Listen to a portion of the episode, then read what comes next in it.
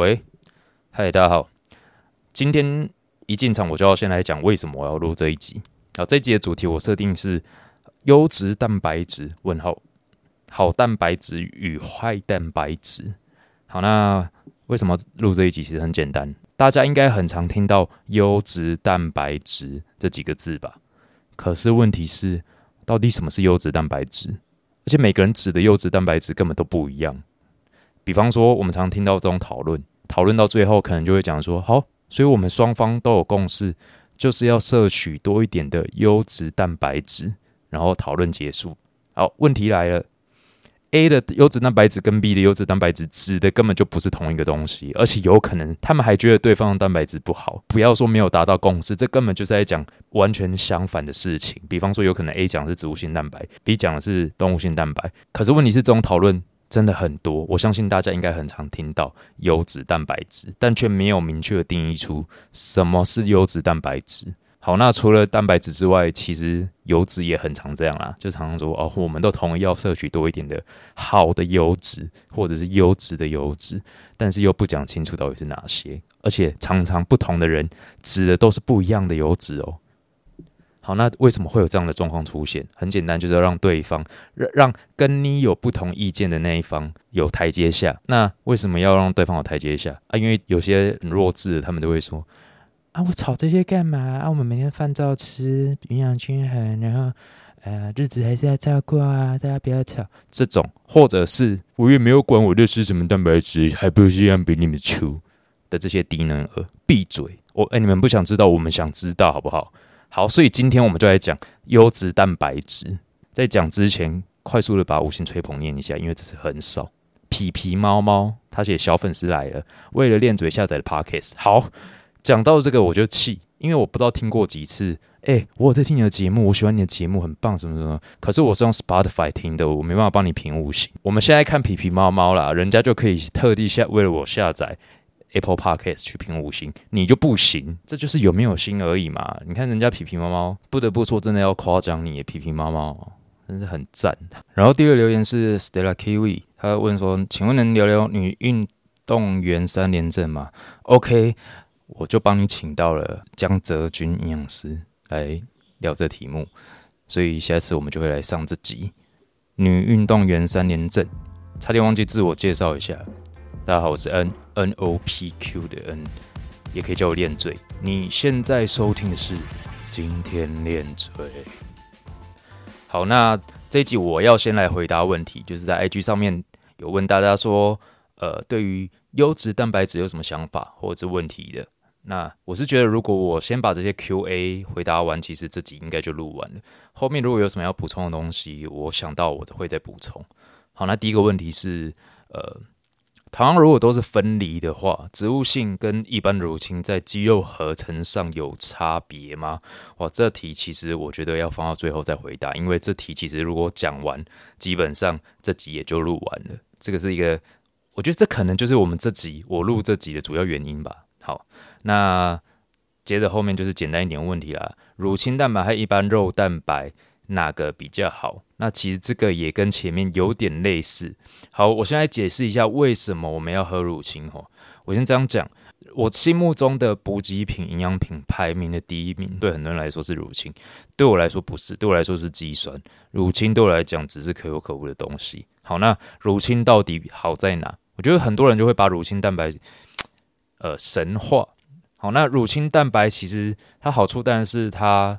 呃，容易吸收，容易消化吸收。然后 CP 值来讲，我说 CP 值是指价格来说，其实乳清蛋白 CP 值真的蛮高的。而且这个这个，我觉得最重要，乳清蛋白优势就在于方便。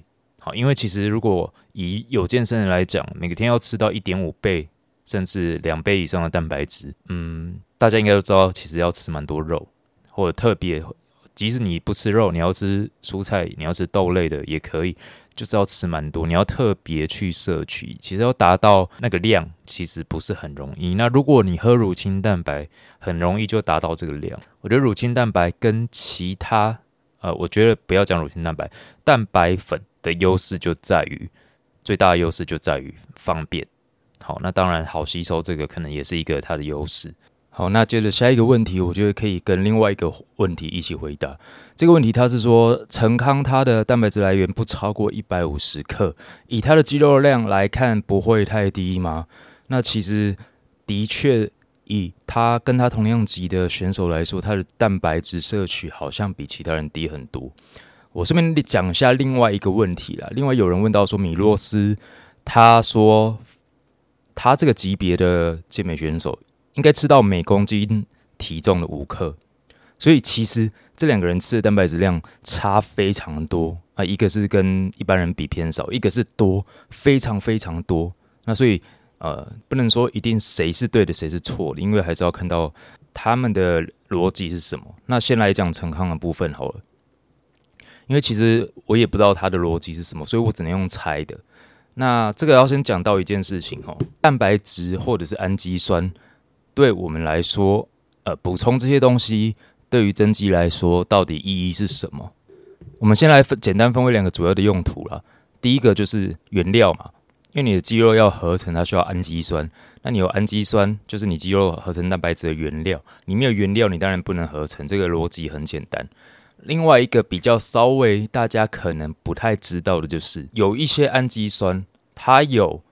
启动你肌肉蛋白合成的功能，好讲简单一点，就是它像是一个讯号一样，到你的肌肉细胞，然后告诉你的肌，告诉你的肌肉细胞，哎，你要开始合成蛋白质长肌肉喽。那有一些氨基酸特别这种特性特别强，比方说 leucine 白氨酸这种氨基酸，它会启动你细胞里面的一个讯号，叫做 mTOR。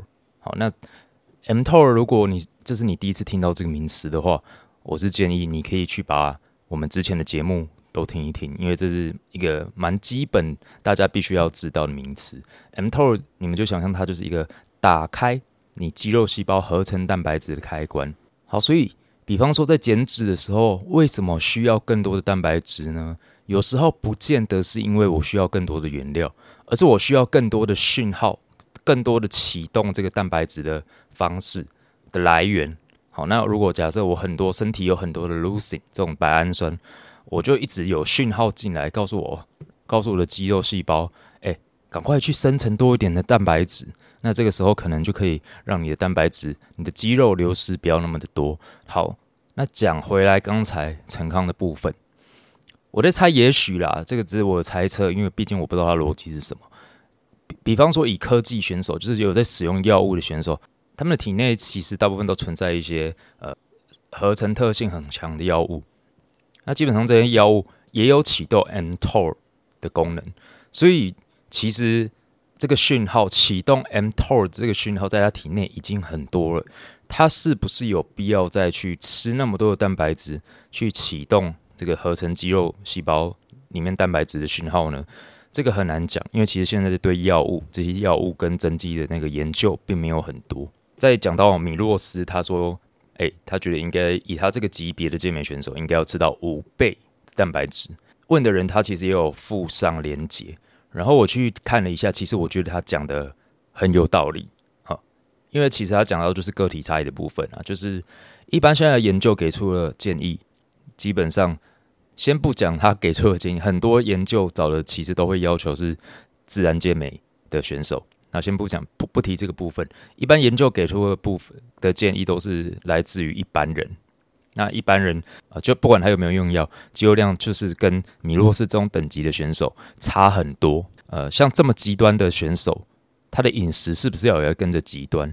这个我们还真的不知道，但以他在影片中的说法，他觉得他自己试过，他觉得就是必须要吃到五倍，表现会比较好。当然，极端定义不只是包含呃他的肌肉量啊，包含他的药物或者是一些他的生活形态等等。就是你的生活形态当中，如果有一些比较极端的特极端的特性出现的话，也许你的饮食方式也要跟着极端，你的进步才会明显。所以。不管是陈康或者是米洛斯，对一般人来说，可能他们的量蛋白质摄取量都差蛮多的。那这个，那这个要说谁对谁错，我觉得真的没办法，除非你进这两个人自己进实验室验去测他 MPS，呃，做非常严格的实验室监控啊，不然其实我们永远不会知道谁对谁错，永远都只会是各自的经验。不过我觉得我还是要跟大家讲一下，就是健美选手因为很多都是使用药物嘛，那有药物的情况之下，他的饮食本来就会有比较特殊的安排，所以我觉得，呃，如果你没有使用药药物，那你也没有这么大的肌肉量，老实讲，就是你就按照一般的饮食指引会比较好一点。好，那下面这个问题比较医学一点点啊，他问到的是，呃，植物性蛋白有些会说会得乳癌啊，然后有单东性蛋白好像也会得其他的癌症什么什么的。好，那就是致癌的部分啦啊，当然，其实我觉得这个讲到原型食物的特性，好，这个其实是录这一集的其中一个很重要的主题，就是蛋白质本身到底能不能等同于原型食物。哦，我这边先直接讲，不行啊，除非你有更细的研究发现，呃，这个原型食物造成的你生理上某些变化是来自于蛋白质本身，不然你根本不能画上等号。简单来说，比方说，呃呃，乳癌跟植物性呃蛋白，比方说他提的是豆浆的相关性啊，也许它的相关性是在于大豆大豆异黄酮啊，而且是好是坏很难讲。那动物性蛋白引引发癌症，通常好，动物性蛋白跟癌症的相关性，哎，可能也应该也不是在蛋白吧，应该是在于，比方说像红肉或者是饱和脂肪这些东西。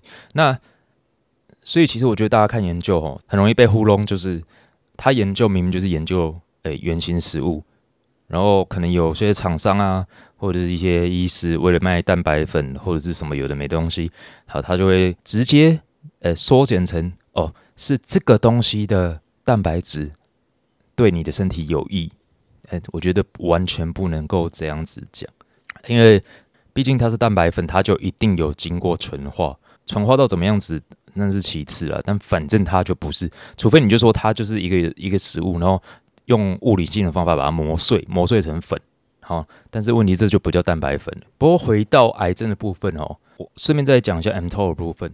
其实，因为 mTOR 不是只有存在肌肉细胞里面，它存在你身体各个细胞。那所以，同样的这个 leucine 跟呃 leucine 就是白氨酸启动 mTOR 这件事情，它一样会启动癌细胞里面的 mTOR。那这个也是很多人会讨论的，leucine 启动 mTOR 会不会加速癌细胞的生长？那我我本人是不知道啦。那有相关的疑问的人，可能要去问一下。专业科别的医师，好，接着这个问题，我觉得哦，这个是一个得罪厂商的问题，我不知道能不能讲啊，骗你的，我没有什么好不敢讲。浓缩跟分离乳清可以视为一个比较好，一个比较坏吗？不行啊，我直接讲出我的结论，不行。这个就讲回消化这件事情，比较好消化的，比较好消化吸收的，难道就是比较好的蛋白质吗？我告诉大家，不能这样看。好，为什么？很简单啊。以前不是有一个说法吗？睡前喝酪蛋白，为什么？因为酪蛋白它会慢慢的、慢慢的释放。慢慢的释放什么意思？就是 就是它吸收、消化、吸收的速度比较慢嘛。那结果被商人用另外一个名词叫做释放，突然它就变成好蛋白质。我觉得我觉得这个非常的莫名其妙。分离跟浓缩乳清，一个消化吸收速度更快，那一个没有比较快。那突然间比较快的那一个，哎，又变成比较好的蛋白质了。那这个根本道理说不过去啊！那如果它是比较好好的蛋白质，那弱蛋白就是比较不好的蛋白质啊，所以不能这样看。好，那当然在某些情况之下，你说喝消化吸收比较快的蛋白质是不是比较好？嗯，也许，比方说你刚练完的时候，你想要赶快的啊，不想错过这个黄金时间啊，也许分离分离乳清就是比较好。可是同样的啊，我们讲到 MPS，你在训练过后，好，或者是你进食一般的蛋白质。理论上来说，可能两个小时之后，它会达到一个高峰，你蛋白质合成速率可能会最高。好，可是我觉得大家不知道的是，如果是讲比较，我们现在不讲乳清蛋白，我们可能讲酪蛋白。那一般来说，四小时之后，你进食蛋白质之后四小时，你的 MPS 会往下降一点。诶，可是酪酪蛋白它四小时跟乳清蛋白比起来，好像反而比较高。诶，那这代表什么？其实很合理啊，它消化速度就比较慢嘛，那所以它慢慢的进到你的体内。当然，这个时候它的蛋白质合成就会呃比较长，时间会比较长。所以其实消化快或者是慢，完全不能代表蛋白质的好或者是坏。那可能就会有人疑问说，那这样子分离乳清卖的比较贵，那为什么我们要去买分离乳清？有什么道理要买分离乳清？好，其实很简单啊，就是因为其实很多人的肠胃消化就是不好嘛，那他喝乳清蛋白可能会拉肚子。其实这个时候，我觉得你就是，除非我们先排除掉过敏的这些因素了。我遇到这种人，我都会直接叫他们，那你就是去喝喝看分离乳清啊，到底分离比较好，或者是浓缩比较好，那又或者是弱蛋白比较好，或者是肉比较好，这个就是回到刚才讲的吸收速度、消化吸收的速度，不能直接跟好或坏画上等号，一切要取决于你自己本身的状况，还有你的进食策略。比方说刚练完，好，你希望赶快补充，呃，让身体的氨基酸浓度高一点，好，让身体有多一点的 leucine 这种可以去启动你肌胞肌肉细胞合成的这种讯号，分离蛋白可能是比较好一点的选择。好，接着来到最多人问的一个问题了，就是蛋白质的好坏跟它的利用率、生物利用率，然后跟氨基酸的组成。的之间的关系，好，当然，其实大家应该都看过了，就是有那种很多分数的那种量表，谁是第一名啊？蛋白质优质来源，呃，蛋白第一名，第二名什么？好，那很多是基于呃生物利用率，或者是基于氨基酸的种类去给这些呃蛋白质来源评分。但是其实先来讲氨基酸种类这件事情好了，好，因为我们身体有一些氨基酸，的确它就是不能够被我们身体自己合成，需要靠食物来补充。所以其实，在很多评分上面，其实都会以含有的氨基酸种类够不够多，尤其是那些必需氨基酸，来作为一个评评分标准。那这点我是同意的。好，那这边插进另外一个问题，有人问到说，在备赛的时候，非肉类的那些蛋白质，比方说饭里面或者是谷类里面蛋白质，到底要不要计算？那其实这个跟选手不选手没有关系啊，一般人也是，就是到底你在计算蛋白质的量的时候，这些蛋白质要不要计算进去？我先给一个。最简单明了的答案，要好。当然你也可以不用计算啊，这个就是呃系统性沿用的问题，就是你的计算系统系统到底用用哪一种计算方式，用你习惯的计算方式就好。如果你不要计算，那你就一直都不要计算。那你如果要计算，就要继续计算下去。但对我来讲，我觉得是应该要计算。为什么？因为很多人可能会依据食物的特性告诉你说吸收率什么的啊，然后。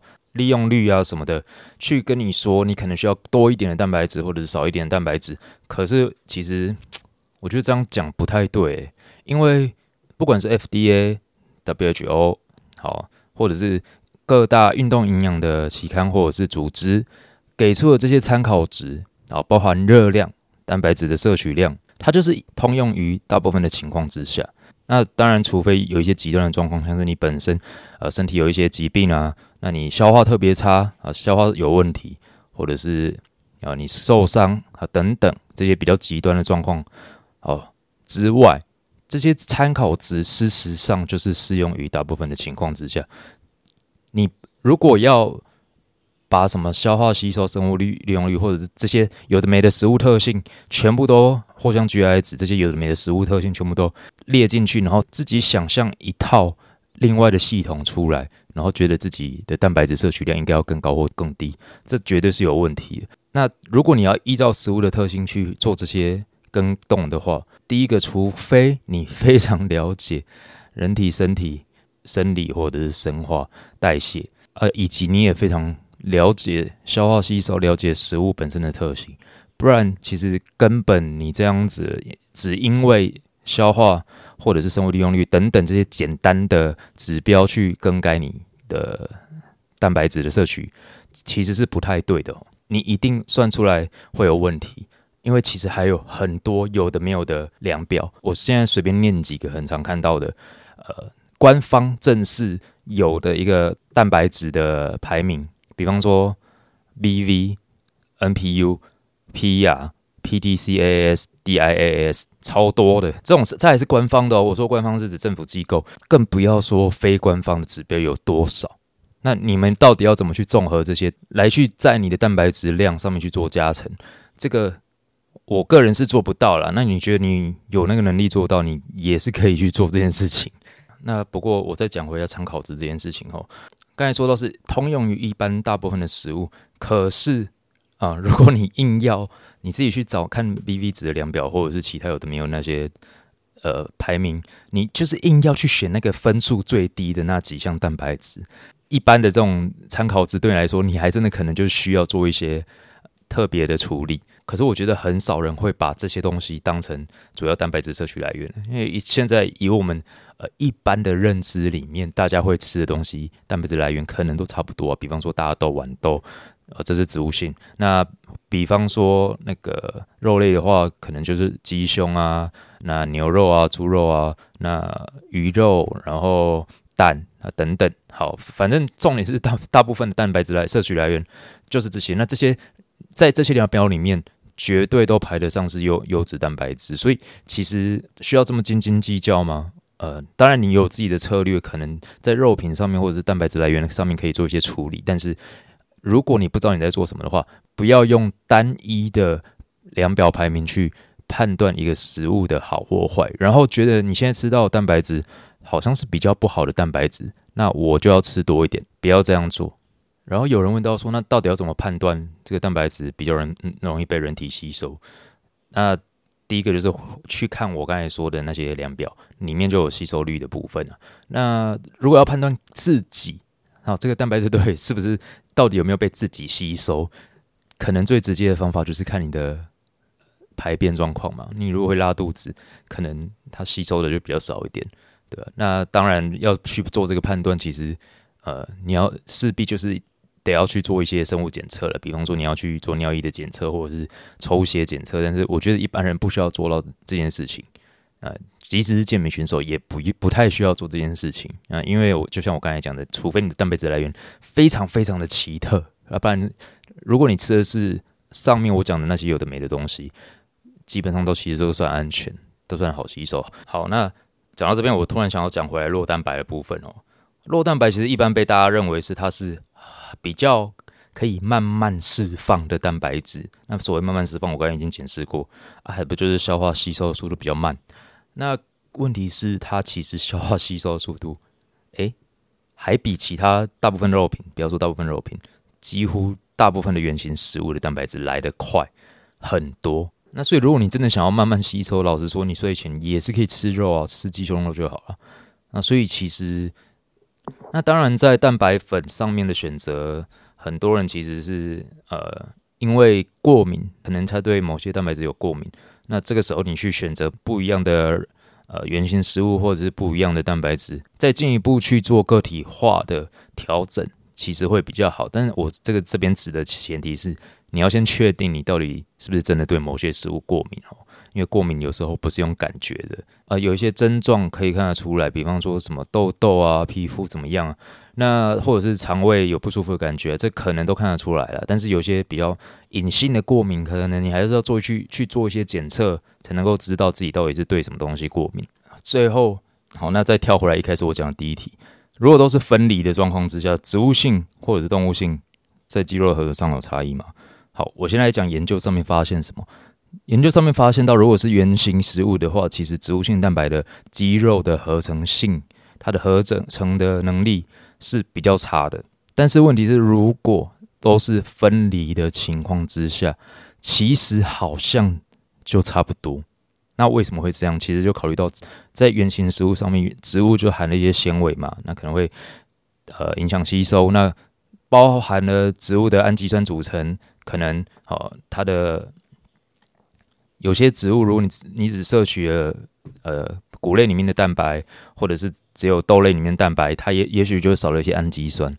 好，那当然就是氨基酸种类越多，当然越好。但是如果你吃的植物的蛋白来源可能是很多元性的，如果它又是被分离过的。可能也没有刚才呃纤维影响吸收，或者是其他原型食物的一些问题。好，然后还有一些有的没问题，其实我就先跳过了，因为太琐碎了，没办法在一起回答完。那我最后要稍微讲一下，呃，我这这些问题里面没有提到的东西，那就是很多人会用两个简单的方式去判断自己的蛋白质进食的策略。那第一个就是我刚才讲到的白氨酸 leucine 这种氨基酸。因为大家想要让它在血液中浓度变高，大家想象是它可以一直去启动你的那个 mTOR，让你的肌肉细胞进行合成。好，当然这是一个策略，没有什么问题。所以，比方说很多人蛋白质啊，可能会吃个四餐、三餐到四餐，尽量把它分餐吃。那我要补充一些前面没有讲到的东西哈。刚才不是有说到说 leucine 白氨酸这种氨基酸，它有启动你肌肉细胞蛋白质合成的能力嘛？那所以很多人的做法会是想要让自己的肌肉细胞里面的乳清长期长时间维持在一个比较高的浓度。可是问题是，诶，有研究发现，不是把蛋白质分越多餐越好，也就是说，不是你整天到晚一直在吃蛋白质，你的肌肉就比较会长，没有。好，那。所以不要把蛋白质分餐这件事情看得这么重。当然，好的话，可能你分到四三餐四餐这种不会影响到你生活的执行方式，可能是好的。可是如果一旦它会影响到你作息，或者是对你的休息恢复会呃会造成一些影响，心理压力会造成影响，可能这又不是一个好的方式。因为最终我们要看的还是这样做会不会增加你的肌肉生长。好，而不是只是看 MPS，因为太多人喜欢把这些很基简单的基础医学或者是生化知识，把它过度放大。如果呃只是让你的血血液当中的 leucine 浓度一直处于很高的状况之下，你就增肌就会比较高。以这件事情作为前提的话，我是不是蛋白质来源都喝 BCAA，然后从早喝到晚，我的肌肉生长就会比其他人好？那以实验看起来，以研究看起来。就是没有啊，所以比方说，如果你想知道我这样吃，那对我的肌肉生长到底会不会比较有有利？你要看的研究就是这样吃对肌肉生长到底有没有利，而不是去看一些它的呃生化反应之类等等的。那也许没有这样子研究，我们可以退而求其次，看 MPS（Muscle Protein Synthesis） 蛋白质肌肉蛋白质合成。好，但是一样哦，肌肉蛋白质合成也不能完全就是推导到说我这样吃，我的肌肉生长就一定会比较好。好，那这个 MPS 这部分真的太复杂了，要讲到太多的实验设计还有实验技术，有可能会造成的问题，不是这节重点，我就先不讲。但是反正呃，如果就像我刚才说的，让白氨酸一直留在身体，到处流窜，好流窜整天，你就会有比较高的，理论上应该是会有啦。那有一些正相关，可是，在很极端的情况之下，看起来好像帮助又没那么大。那其实大家也不要慌，让体内的白氨酸浓度高一点，好，然后避免掉一些对你不好的原型食物。那这个其实就是大方向了。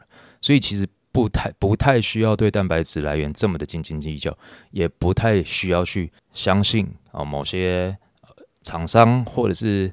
国内外少数有一些营养师、医医师会仗着自己有一些专业知识，拿拿一些大家听不懂的东西来骗人。如果真的这样做，它会有很明显的差异，那你就会看到这样做。比方说，我吃喝了什么蛋白，或者是怎么样吃，吃了哪一些种类蛋白质，它的肌肉生长比较好的研究出来。而不是只是在什么动物实验、细胞实验里面，呃，生化特性，然后去推导出一些莫名其妙的结论。专业人士很喜欢用这种方式去骗人，这个就是滑坡谬论嘛。那一般人就傻傻的相信啊，也许他们刚好被他们蒙中，也刚好过几年之后，那个研究结果发现，哎，的确就像他们说的那样子，哎，这个也不是没有可能。可是，在那之前，老实说。保守一点会比较好啊！最后我直接给大家一个简单明了的结论，那就是如果只看肌肉生长的状况，如果只看增肌、肌肥大，蛋白质最重要的还是在于总量。那其他的摄取的时间、种类，当然不是说不重要，但这些都只是其次。总量达到，基本上你就已经达到了八十分了。那其他的二十分你要再补足，可以。那前提是我刚才说的，某些极端的情况之下，你是不是真的有？必要精算到这样，可能是大家自己要好好想想的。好，那今天的节目就到这边为止。如果你喜欢我们节目，喜欢这节内容，或者有什么问题要问的话，欢迎你五星留言评论告诉我。我们下次见，拜拜。